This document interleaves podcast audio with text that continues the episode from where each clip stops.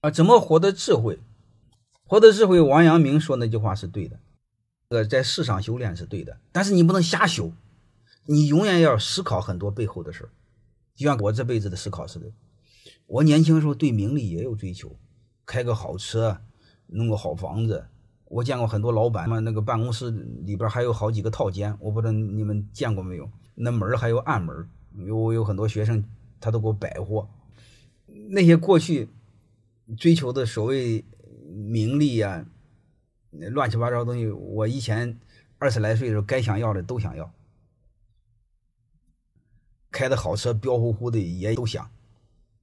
包括以前这个为了生存活着的时候，该巴结的时候也巴结，妈该送礼的时候也送礼，啊，有奶就是娘，有钱就挣，这些事都干过。你要不干，他怎么会经历呢？我说男人，你不要怕这些事很龌龊的事该干也得干，但是你不能老干呀。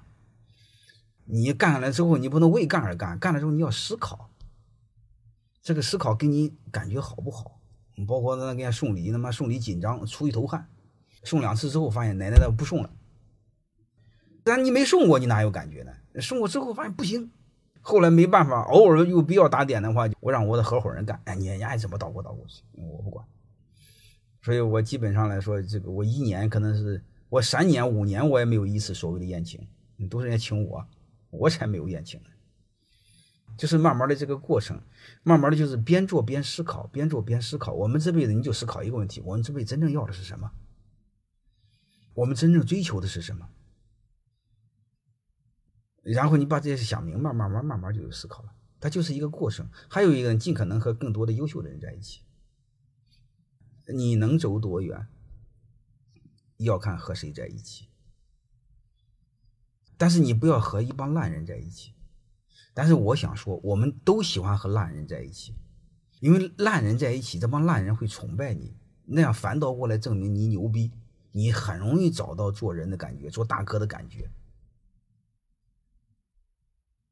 啊，所以你会发现，我们成长其实是个伪命题，成长很难，就在这儿。我们不想逃离现在这个圈儿，因为这个圈儿你能找到感觉。说白了，你可以找到人生所谓的意义，你可以自我感觉良好，啊，经常一帮小兄弟崇拜你，哎，你就不愿意舍弃，因为你放弃这个圈子，你进到上一个圈子的时候，你需要一个过程，但是你奋斗那个过程你是不优秀的。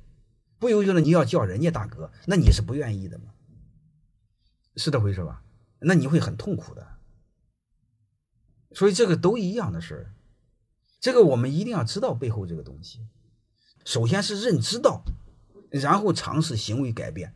还有一个，我以前给你们说过 n 次，成长等于痛苦，你不愿意接受痛苦，相当于你放弃了成长。人生真正背后的意义就是不停的成长，直到到死那一天，就是永远像稻盛先生似的，让自己的灵魂更纯洁一些，就是不停的修炼，不停的成长。痛并快乐着，嗯，真的其实是痛苦多，但是回过头来你会发现是内心的坦然，最起码你可以很坦然的说，嗯，我可以成为孩子的榜样。就够了，啊！其实我们真正给孩子留下来的一种精神的财富，远远超过物质。